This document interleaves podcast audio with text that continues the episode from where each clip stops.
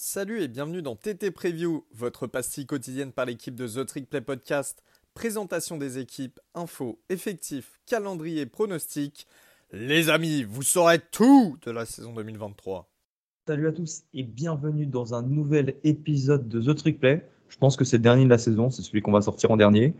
Euh, pour une équipe, et on va dire euh, Guigui et non pas des moindres, le grand Alabama, le grand Alabama de Nick Saban. Salut Guigui. Salut Augustin, bah, on, termine en beauté hein, avec euh, la plus grande dynastie de ces 20 dernières années. Et de l'histoire peut-être aussi. Peut-être même de l'histoire. Elle est euh, bien à la table de Nebraska des 90, euh, Notre-Dame des années 40, Oklahoma des années 50. ça pourrait être des sujets de, podcast, mais voilà, là on est clairement dans de la dynastie. Bah, le truc, c'est en fait, en général, les, grosses dynasties, elles tiennent environ 10 ans. Là, ça fait 20 ans qu'ils sont là, donc bon, ça commence à, à faire quand est-ce qu'il reprend sa retraite. Euh, j'ai vu qu'il a acheté une maison en Floride. C'est peut-être, euh, je sais pas, ça annonce peut-être une retraite proche de Saban.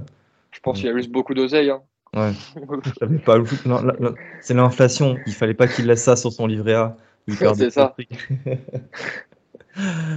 Bref, Guigui, euh, on fait un petit tour de la saison 2022, s'il te plaît, avant de commencer. avant de partir sur la bah. saison 2023. Pour petit, petit rewind sur la saison 2022, alors, euh, une saison qui, pour n'importe quelle équipe du pays, serait une saison réussie, est une saison, je pense qu'on peut le dire, ratée pour, euh, pour Alabama. Ils finissent en, en 10-2, plus une victoire au Sugar Bowl, donc en 11-2. 6-2 euh, sur, le bilan, sur le bilan SEC. donc saison frustrante pour, pour Alabama avec deux défaites face à Tennessee et, et, LSU pour un total cumulé de 4 points. On vient de vérifier avec Gus juste avant de tourner l'épisode les deux, il restait 0 secondes au chrono au moment où l'adversaire, donc Tennessee et LSU, repassent devant. C'est deux game-winning field goals. Donc euh, un à la fin du temps réglementaire contre Tennessee et un en prolongation contre, euh, contre LSU. Donc c'est deux défaites un peu crève-cœur, mais qui au final révèlent un petit peu euh, une domination un peu plus moindre, on va dire, d'Alabama, contrairement aux années précédentes. Je suis d'accord. Euh, et euh, vous comprendrez ce qu'on dit quand on, enfin, quand on parlera des stats, on peut même les sortir maintenant. Alabama avait euh, la quatrième attaque du pays et la neuvième défense. Donc voilà, c'est dire où la barre a été placée avec Nick Saban. C'est que on peut pas se satisfaire d'une année où on ne va pas en, en playoff. Bon, évidemment, c'est eu le don d'énerver Saban, qui je trouve a eu tort sur le coup en, en disant qu'il méritait sa place en playoff. Je veux bien qu'Alabama, évidemment, tous les ans, à chaque début de saison, Alabama fait partie des quatre meilleures équipes du college football. La question maintenant, c'est que tu as perdu tes deux matchs. Euh, J'ai trouvé que c'était une, une, une, comment on appelle ça, une, une déclaration euh, un peu précipitée et inutile. Euh, il n'en fait pas beaucoup, Nick Saban, mais voilà, il mérite d'être relevé. Alors évidemment, Guigui, les gens qui nous écoutent maintenant depuis que le podcast a été créé en ont l'habitude, mais Alabama a perdu beaucoup de joueurs euh, pendant l'intersaison, mais il y a tellement de talent qu'au final, euh, ils sont quasiment tous remplacés. Bah, c'est ça, mais à, la seule différence où j'ai l'impression, en regardant un peu, le, un, peu le roster, on va détailler un peu les joueurs qui sont partis euh, pour commencer, mais j'ai l'impression qu'il va y avoir un petit temps de une année ou deux avant que vraiment le rouleau compresseur revienne comme on l'a vu il y, a, il y a encore un ou deux ans. Parce que là, juste pour, pour noter quelques joueurs hein, partis à la draft notamment, Bryce Young, Will Anderson, Jamir Gibbs, euh, les trois dans le top 15. Derrière, on a des gros noms encore. On a du Brian Branch, le safety. On a Cameron Latou, leur euh, starting tight end. On a Jordan Battle, leur euh, autre safety qui joue aussi nickel. Donc, encore une fois, c'est du gros nom. Et en général, bah, une très bonne saison parce que ça, ça reste une très bonne saison dans le prisme du college football. Implique souvent beaucoup de départs. Maintenant, euh, on, peut aussi parler, euh, on peut aussi parler des arrivées. Tu veux parler ou j'en parle de leur classe de recrutement là Parce que ça, c'est quand, même une, quand même une énorme dinguerie qu'ils nous ont fait? Allez, je veux bien en parler. Euh, Vas-y, fais-toi plaisir. Première classe du pays et de loin, 9 5 étoiles. 9 5 étoiles. C'est les gros programmes mettent, allez, grosso modo, 5-6 ans avant d'avoir 9 5 étoiles. D'autres mettent 20 ans ou d'autres n'en ont jamais eu autant.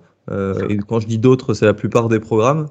Il y a trois noms, hein, Kion Kili, le deuxième meilleur joueur du pays derrière Arch Manning, Kadin Proctor, le meilleur tackle qui devrait avoir du temps de jeu, rester, rester dans l'épisode, on en parlera après, et le safety Caleb Dance qui a littéralement tout écrasé avec son high school en, dans l'état de Géorgie. D'ailleurs, j'ai oublié le nom de son, de son école. Et aussi, comme. laquelle? C'est pas Bufford, c'est l'autre. Vas-y, je vais, je vais retrouver ça pendant ce temps.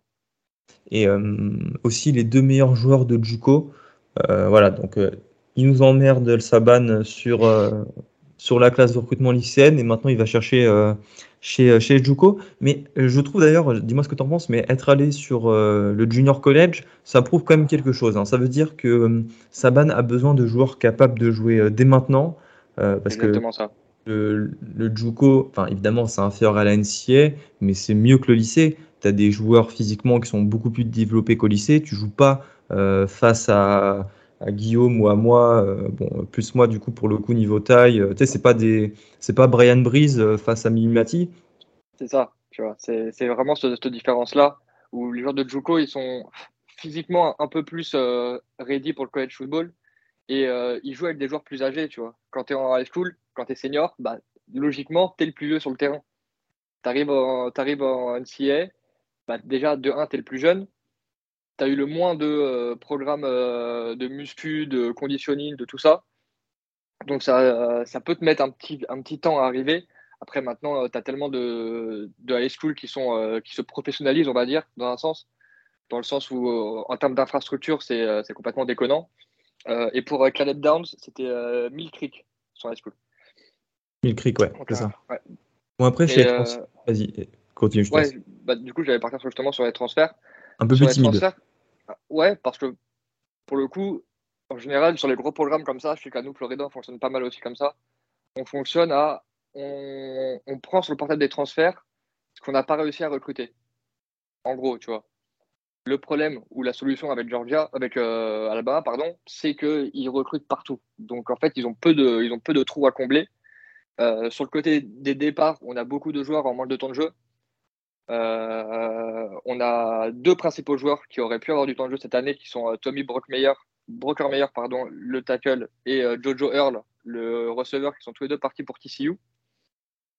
Et du côté des arrivées, bah, moi j'ai noté deux noms principalement. C'est Trey Amos, le cornerback des Louisiana Raging Cajuns, et euh, ton, ancien quarterback, euh, Tyler Buckner euh, de, de Enseignement Notre-Dame. Donc un portail transfert assez calme du coup pour Nick Saban, qui n'a pas eu trop besoin de piocher là-dessus. Je ne sais pas si c'est une volonté ou si c'est... Enfin, moi je pense vraiment que quand tu es Alabama, c'est une volonté parce que si tu veux aller chercher dans le, portail transfert, tu y vas, tu n'as pas de souci là-dessus. Donc, ouais, vraiment une énorme classe de recrutement, un portail des transferts un peu plus calme, un peu plus tranquille du côté de, du côté de l'Alabama. Mais euh, un, influx de talent euh, très clairement non négligeable, on va dire. On passe sur la présentation de l'équipe pour 2023, à commencer par l'attaque. Alors, on ne va pas revenir sur ce qu'on a dit, hein, avec 41,1 points par match et 477 yards. C'était la quatrième meilleure attaque du pays. Euh, tu perds ton coordinateur offensif, dont j'oublie le nom, Guigui, rappelle-le-moi s'il te plaît, celui qui était euh, coach des Texans en NFL. Bill O'Brien. Euh, Bill, O'Brien. Et il a été remplacé par Tommy Reese, l'ancien coordinateur offensif de Notre-Dame. Alors on peut un peu s'arrêter là-dessus. Je pense pas que Tommy Reese était le premier choix de Nick Saban. il avait sondé d'autres coordinateurs offensifs, à commencer par Garrett Riley. Il y a eu qui d'autre comme nom Il y a eu Andy Ludwig aussi de Utah.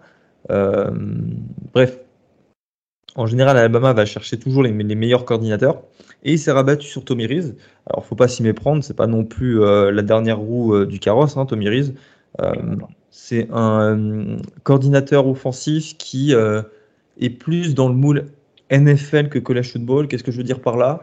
C'est que il, a importé, enfin, il a importé, oui, de la NFL des concepts, voilà, de la grande ligue et euh, c'est un jeu qui est moins, euh, moins college football. Alors, comment expliquer ça, Guillaume euh, Un jeu moins college football? Enfin, C'est moins dans l'explosivité et plus dans la, dans la construction des drives, on va dire. C'est très systémique, presque, j'ai envie de dire. je pense que c'est un bon mot. Voilà, ça, c'est systémique. Donc, et on sait que. pour le coup, moi, je trouve que ça convient de façon excellente à Alabama, qui a une des offenses les plus semblables à celle de la NFL, je trouve. qu'on voit dans le college football, tu vois, c'est très balancé, attaque, euh, passe et course.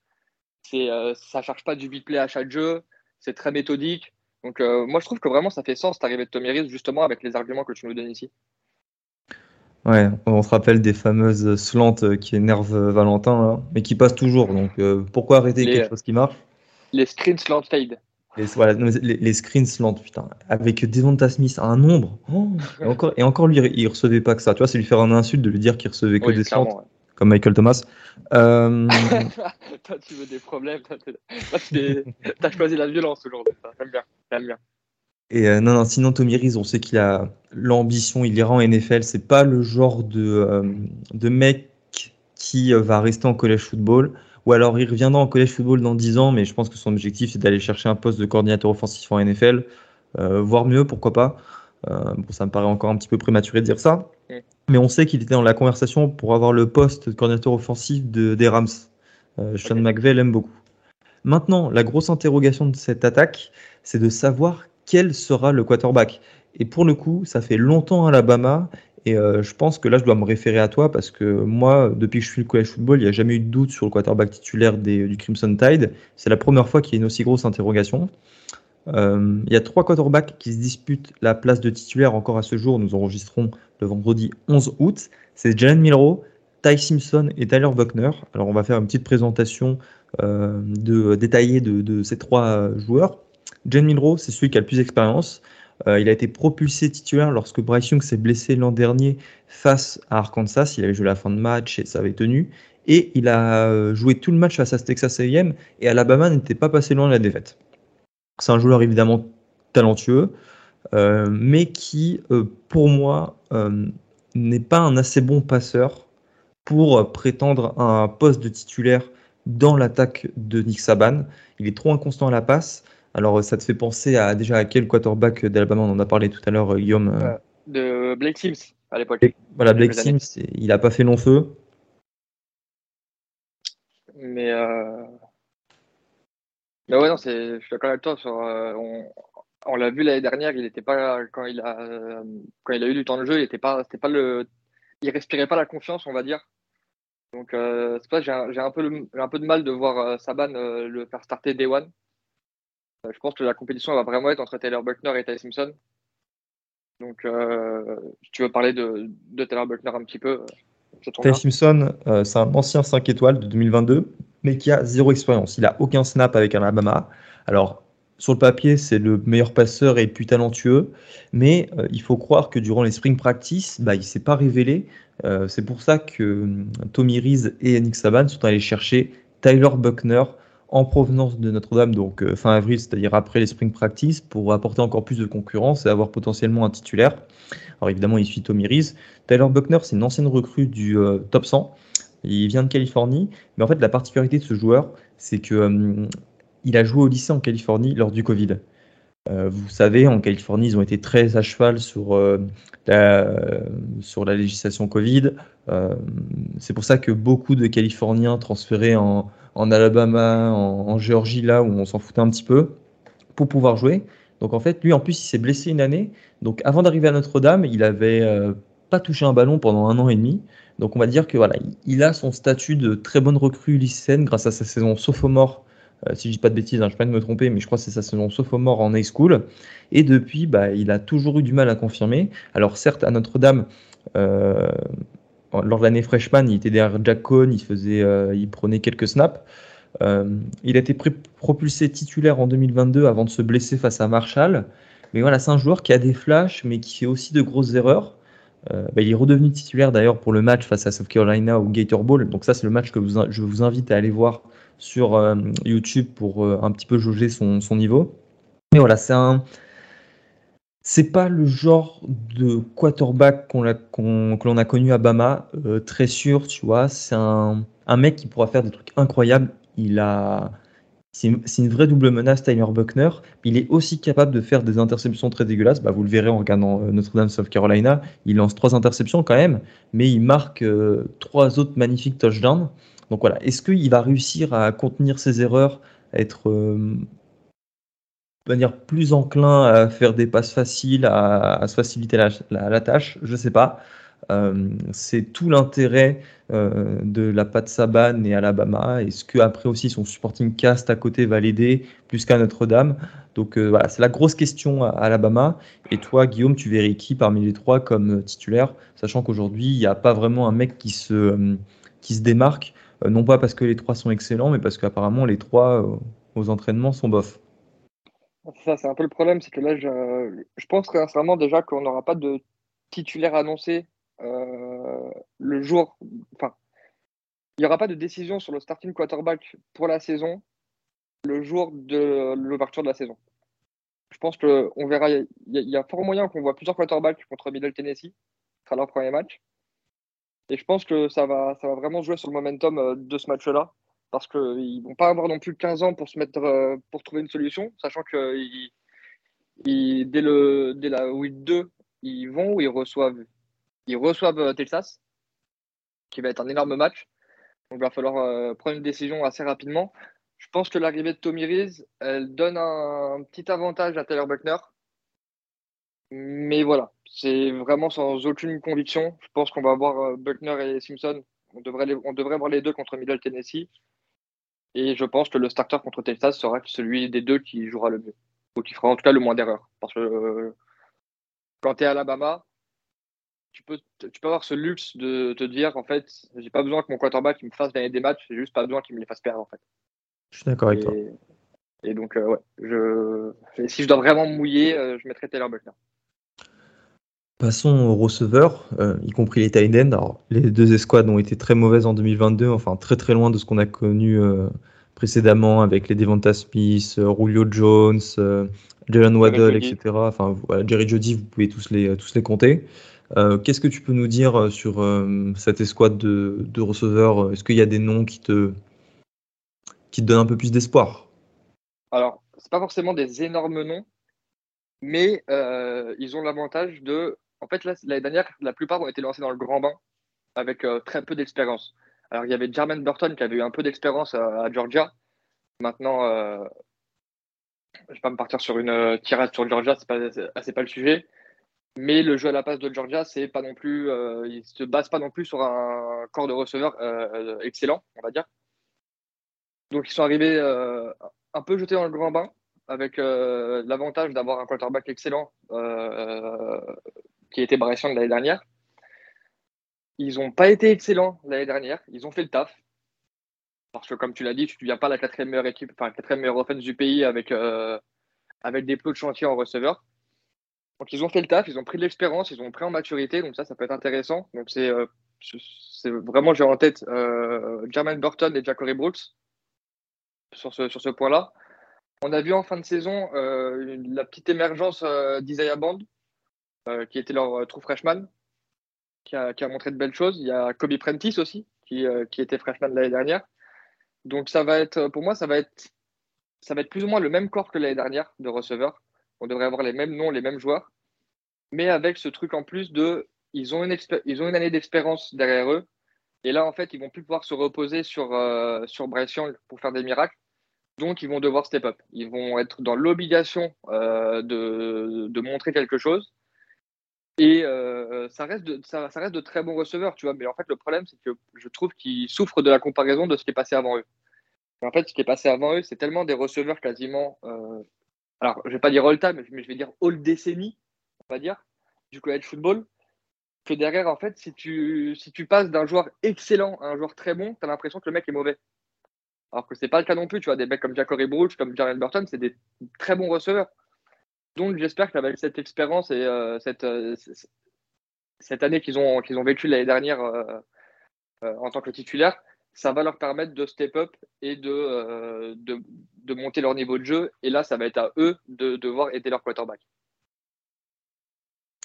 on reparle évidemment de Mike Benson, le meilleur receveur de Juco. Il y a aussi l'arrivée du tight end CJ Dipré en provenance de Maryland, qui était le quatrième tight end sur le portail des transferts voilà, pour remplacer Cameron Latou. Sur la O-line, alors là aussi, c'est pareil tous les ans. Enfin, tu as beaucoup de talent, mais tu as beaucoup de départs. Il y a notamment eu des transferts. Javion Cohen pour, euh, pour dire Florida, non, pour Miami. Vous aussi, vous avez récupéré un O-line de Bama. Damien George. Voilà. Le seul titulaire de retour, c'est JC Latam, le right tackle. Il va rester à droite, hein, il va pas faire la bascule à gauche. Sera- Caden Proctor. Parce qu'il y a Kadin Proctor, le freshman qui arrive. Alors, c'est pour l'instant, c'est lui qui semble euh, tenir la corde pour être le left tackle titulaire, hein, pour protéger le, euh, le blind sign de Buckner, euh, Simpson ou Miro. Les trois sont droitiers d'ailleurs. Voilà, ou si c'est pas lui, c'est Elijah Pritchett. Euh, Darian Delcourt, lui c'est un bon français de chez nous, il passe de centre à, left guard. Et le right guard, ce sera Taylor Booker aussi, un, gros monsieur Ah, lui, lui, par contre, c'est quelqu'un. Lui, c'est vraiment quelqu'un. J'ai vu des tapes de lui, là, ce soit au Spring Game ou, au, Même au lycée, les... Ouais, bah, bah, après, au lycée, je trouve Ouais, qu'en fait, c'est c'est encore plus impressionnant pour les O-line et les D-line au, au lycée. Parce qu'en général, surtout quand c'est des mecs qui arrivent à Alabama, tu vois une différence physique. Qui, les mecs ne sont pas dans le même monde, tu vois. Donc forcément, euh, quand, quand tu es au lycée et tu fais quasiment 300 pounds, 6, 6-7, et ton DN d'en face, bah, il fait ma taille, il, il fait 1m80, il un, allez, un 90 pour les plus grands, mais il fait à peine 80 kilos. Ah ça te donne encore plus une impression de puissance et une impression de, de démolition que tu retrouves pas au college football, tu vois. Mais, euh, mais ouais, en fait, pour moi, ils ont un vrai, euh, ils ont trois gars qui vont être, euh, qui vont être très très costauds, qui sont Darren Dalcourt, Taylor Booker et euh, CJ Latam. Caden Proctor qui a tout, le- potentiel et il a tout pour réussir et être le, le left tackle dominant du college football pour les trois prochaines années. Donc euh, ça, ça va être aussi une sacrée aide pour, les, euh, pour celui qui sera quarterback titulaire parce que la O-line, elle est vraiment, elle est vraiment intéressante, elle est vraiment costaud. Chez les running backs, bah, grosse escouade encore euh, comme d'hab, mais là, t'as pas un gros nom qui se démarque, euh, à la différence des années précédentes. Euh, le running back numéro 1 devrait être Jace McClellan, qui était le deuxième en, récep- enfin, en réception, en portée derrière Gibbs l'an dernier, avec 112 portées pour 829 yards et 10 touchdowns. Le running back numéro 2 sera Rodney Williams, et derrière, il y aura un gros comité, avec notamment les running back freshmen Justin Haynes et Richard Young. Justin Haynes, euh, qui vient de Georgie, hein, qui était un temps commit à, Georgia, a fait de très gros spring practice, donc il n'est pas impossible qu'il rentre dans la rotation dès cette année. Euh, je pense que les running backs seront plus mis à contribution en, en, en 2023 hein, pour euh, évidemment un petit peu réduire la probabilité que, les quarterbacks fassent des erreurs, enfin aussi pour leur faciliter la tâche d'ailleurs. Donc ces running backs seront à suivre. Quoi qu'il arrive, il y aura un bon running back derrière cette O-line. En défense, euh, je pense qu'on va pouvoir passer un petit peu plus vite parce que là, c'est plus du name dropping. Tu as moins d'incertitude, tu vois, Guigui, avec la défense de, Ouais. de, d'Alabama, c'est toujours pareil, quoi. Tu as des euh, super joueurs, t'en perds, euh, t'en perds de super, mais t'en rajoutes de super. Alors sur la D-line, évidemment, tu perds Byron Young, mais tu as le nose tackle James Otis, euh, chez qui il y a beaucoup d'espoir euh, placé parce qu'il a beaucoup joué lors de saison true freshman alors qu'on l'attendait pas beaucoup. Euh, lui, voilà, c'est la future star de cette euh, D-line. Et sur les côtés, il y aura Tim Smith et Justine euh, Egbuakbe. Mais le nom qu'il faut retenir, c'est euh, en gros, il est considéré comme un linebacker, c'est celui qui va remplacer euh, Will Anderson Jr. Donc qu'on soit clair, hein, c'est pas possible de remplacer Will Anderson Jr. Il nous a sorti trois années exceptionnelles à Alabama. Sa saison sophomore, pour moi, il méritait le Iceman. Euh, J'allais dire, mais qui l'a eu il y a deux ans, le Iceman J'ai un trou énorme. C'est. Deux ans, l'année dernière, bah, c'était pas. Oh, merde, forêt. Ah, mais attends, comment je, ça te- se- je te- je te Ah, cherche un attends, on, on va trouver quand même. C'est pas possible. Euh, en 2022 C'est Bryce Young Oui, c'est Bryce Young. Pour moi, c'est Oui, Bryce Young. Caleb Williams, Bryce Young, ouais, ça va être. Euh, En 2021, Bryce Young. La saison sophomore de Will Anderson. c'est pas, pas l'année où il se fait voler par Devonta Smith? Non, Ah non, donc, c'est l'année d'avant, Smith. Ok, bah donc, voilà, donc voilà, c'est Bryce Young. Euh, voilà, le joueur qu'il faudra garder à l'esprit, il l'appelle le Sam, c'est Dallas Turner qui était à 8 plaquages pour perte et 4 sacs en 2022. Lui aussi, il joue depuis qu'il est trop freshman. bon, ça c'est une constante aussi avec Alabama, c'est que s'ils arrivent à avoir, si le Crimson Tide arrive à avoir cette régulariser cette constance, c'est parce que les freshmen, les freshmen jouent tout le temps, ils ont toujours des bouts de match, des snaps, ils prennent, ils engrangent de l'expérience en fait très très tôt, ce qui fait que bah, dès qu'ils arrivent dans leur année sophomore et que le mec devant est parti en NFL, et bah, ils ont tout de suite cette expérience nécessaire pour réussir. Et voilà, Dallas Turner en est euh, le parfait exemple. Euh, tu as d'autres choses à me dire sur les, euh, sur les linebackers? Moi, j'ai pas vraiment. Enfin, je sais qu'ils sont allés chercher un linebacker de Georgia, là, 13 Mez Williams, je crois. j'ai pas d'autres choses. Marshall, Marshall. Marshall, pardon. Non, en fait, ce, qui ce, que je pense qui va être flippant cette année avec euh, le corps de linebacker de Georgia, donc ce soit leurs deux inside ou leurs deux, ou leurs deux edge rushers un peu, c'est qu'en fait, ils ont de la profondeur de fou malade. C'est que euh, sur chaque poste, tu as deux starters en fait, quasiment. Donc, euh, ce qui est notamment ultra pour moi important au, au poste d'edge rusher, c'est qu'ils auront toujours des mecs frais. Parce qu'en fait, quand tu vas sortir Dallas euh, Turner, tu vas faire rentrer euh, quoi Darius Robinson, Keon Kelly, parce que, ça, parce que ça peut être marrant de le faire jouer en, tant que true freshman. Tu vas, t'as, que des mecs comme ça et des mecs jeunes dans tous les sens. Euh, au, poste de, au poste de middle linebacker, tu vas avoir Devon Lawson, Jihad Campbell, tu vas avoir euh, Marshall, on vient de le dire, ou Justin Jefferson. Ça va vraiment être compliqué parce que tu vas pas pouvoir les fatiguer. C'est dans ce sens-là que je veux dire, tu vois. Et ça, euh, tu viens de le dire notamment euh, euh, pour l'intérieur de la D-line. C'est un truc que Nick Saban fait énormément parce qu'il peut se le permettre, parce qu'il a une profondeur de banc assez impressionnante. Et je trouve que c'est un, des postes où ça va se ressentir le plus cette année. C'est vraiment sur ces postes de linebacker et de edge rusher. Et petite incertitude aussi pour le poste de middle linebacker. Voilà, ça va se battre pour obtenir la place de titulaire, mais le talent est là.